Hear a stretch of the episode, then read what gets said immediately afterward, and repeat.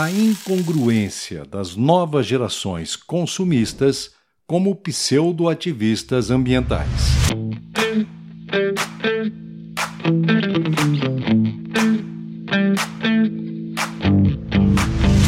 Olá, bem-vindos ao FrigiCast. Eu sou José Milton Kotzen e hoje quem está fritando os neurônios sou eu, e eu gostaria de convidá-lo para a reflexão tema de hoje a incongruência de uma maioria pertencente às novas gerações que são consumistas e pagam de ativistas ambientais.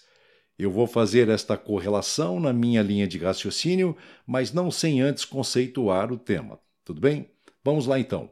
Incongruência é tudo aquilo que apresenta um conflito, discordância, que não tem compatibilidade. Não existe uma correlação lógica com o que se diz e o comportamento que se faz. Tem uma, uma frase que é de domínio público, eu acredito, porque pelo menos eu nunca soube de uma atribuição legal, que diz o seguinte: olha que interessante, que as ações confirmem as palavras. Não existe muito falso guru por aí? Faça o que eu falo, mas não faça o que eu faço. Então, esta vai ser a espinha dorsal que sustenta o tema de hoje. Quando eu falo de novas gerações, estou me referindo às nascidas entre 1990, que tem aí parte da geração Y também, conhecida como Millennium, entre 1980 e 2000, e uma parcela da geração W, de 1990 a 2010, onde este conjunto aí também é conhecido como geração Z. E a denominada geração Alpha, de 2010 em diante. Eu acho que eu nem deveria incluir porque é, essa geração, porque ela, ela é nova, né? não tem ainda uma representatividade de opinião, não está ainda com o construto intelectual preparado para esse fim. Então, a gente que está fazendo 10 anos, 11, então não estou me referindo a eles. Assim ficam parecendo uma sopinha de letras, né? de gerações e datas. Para simplificar, gente, eu estou dizendo, quando eu falo de novas gerações, daqueles que têm idade entre 13 e 14 e vão até 25, 30 anos, e algumas exceções aí. É gente que tem mais idade, mas tem comportamento semelhante, tá? E consumista. Muitos de vocês sabem o que é o consumista, né? O consumista, ele difere do consumidor. O consumidor consome por necessidade, ele é minimamente supérfluo, compra aquilo com consciência, visando não desperdício e nada de futilidades. Já o consumista é todo aquele que consome exatamente no contrário, no contramão, sem necessidade, compra por impulso, por obsessão, mas está longe de uma real necessidade. E por fim, ativistas ambientais eu nem preciso conceituar. Talvez seria melhor, na minha opinião, categorizar esses ativistas, né?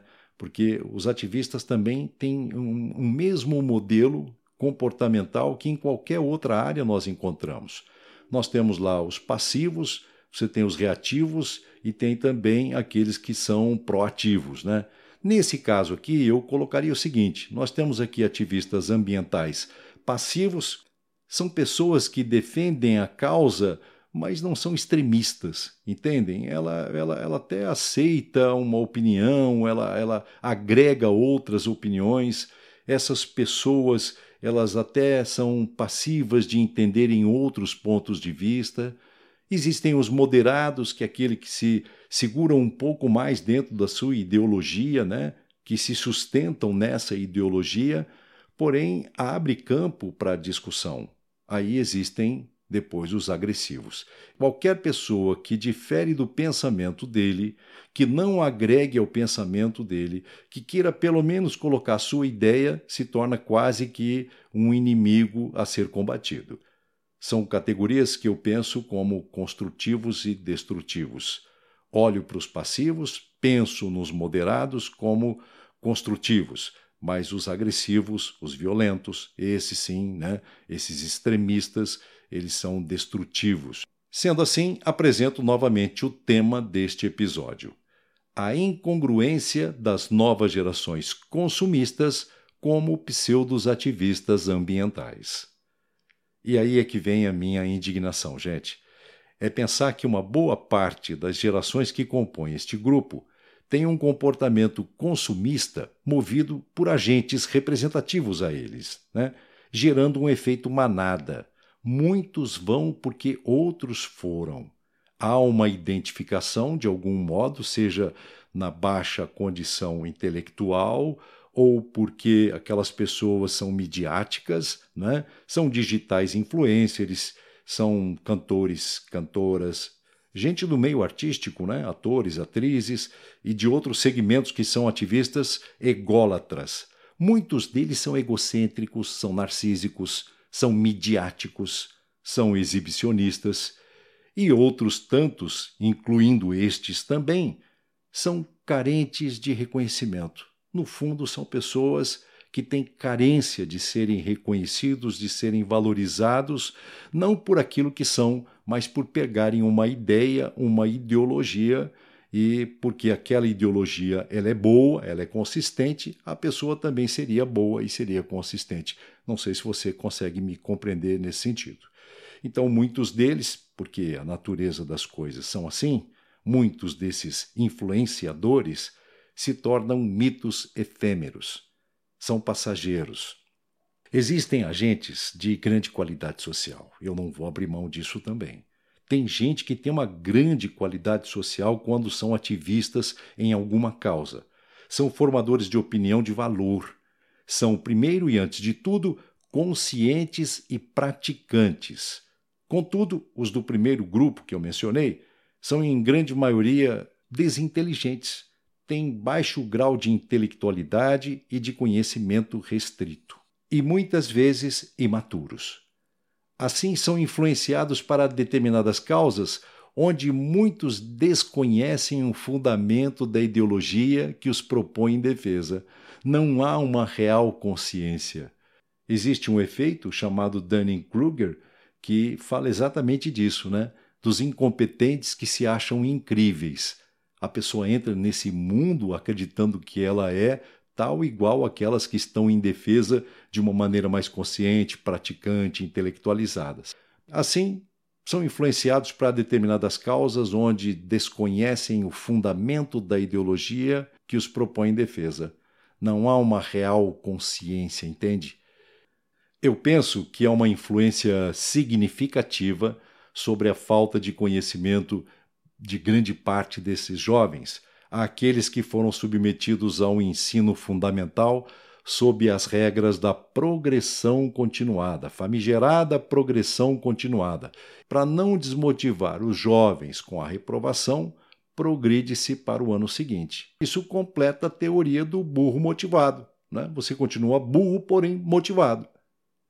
Sabe, corrigir uma falha com outra maior hum, não é inteligência para acabar com os carrapatos, mata-se a vaca. Então eu estou me referindo a jovens, e alguns nem tão jovens assim, que são ativistas e que defendem o meio ambiente ao mesmo tempo que são consumistas convictos, ou não. Não tem tanta convicção, mas consome do mesmo jeito. Ao consumirem desenfreadamente, eles estão estimulando a indústria a acelerar o aumento de produção e isso demanda mais matéria-prima, insumos. Mesmo que tais insumos sejam de origem sintética, ainda assim existe o processo fabril, que depende, em sua grande maioria, de energia que não tem nada a ver, gente, com a sustentação da natureza, gerando ainda mais toneladas de poluentes no ar, contaminando ainda mais o solo, poluindo mais os rios, maior desmatamento e mais florestas são queimadas, porque estes jovens pseudos ativistas ambientais que são consumistas defendem uma coisa ao mesmo tempo que fazem outra completamente incongruente com a primeira ordem de pensamento, com o ideal colocado como uma defesa. É toda uma cadeia de produção que vai de encontro ao ideal do ecologicamente correto. Eu não estou dizendo aqui para parar de consumir, gente, isso seria também desinteligente. Para você, para nós, não é, brasileiros e para o país, gera um atraso para o desenvolvimento do país. Aliás, Tem até gente que, que tem que faz alguma divergência com relação a esta ideia, né? que não é o consumo que desenvolve o país. Mas esse não é o tema aqui. Mas como eu disse antes, consumir gente com consciência e desenvolver a capacidade da conservação, atrasando o processo desenfreado de produção que está existindo, tem aumentado de ano a ano, permitindo um tempo maior, sabe? É para dar um tempo, um respiro para que surjam novas ideias que atendam de forma mais eficaz à sustentação ambiental. Nós somos hoje mais de 7,7 bilhões de pessoas no planeta e o consumo não está numa curva aritmética. É mais que isso. E para isso existem muitas teorias, eu não vou debatê-las aqui agora, nesse momento. A desejada logística reversa ainda é insignificante comparado ao volume de produção e consumo. Não podemos ficar fantasiando sobre isso ainda. A minha geração, a geração Baby Boomer, a qual eu pertenço, que são nascidos entre 1946 e 64, e uma parte da geração X, que nasceu de 60 a 80, levando em consideração que eu nasci no Brasil, quando ganhava um par de meias, sabia que tinha que durar pelo menos uns seis meses ou mais. Eu lembro quando eu ganhei o meu quichute. Olha, foi fantástico. O produto ele foi lançado pela Alpargatas durante a semana da Copa do Mundo de 70, para quem lembra, não é? Mais precisamente no dia 15 de junho. Isso aqui é dado do Google, tá? Entre 1978 e 1985, a marca vendeu 9 milhões de pares anualmente.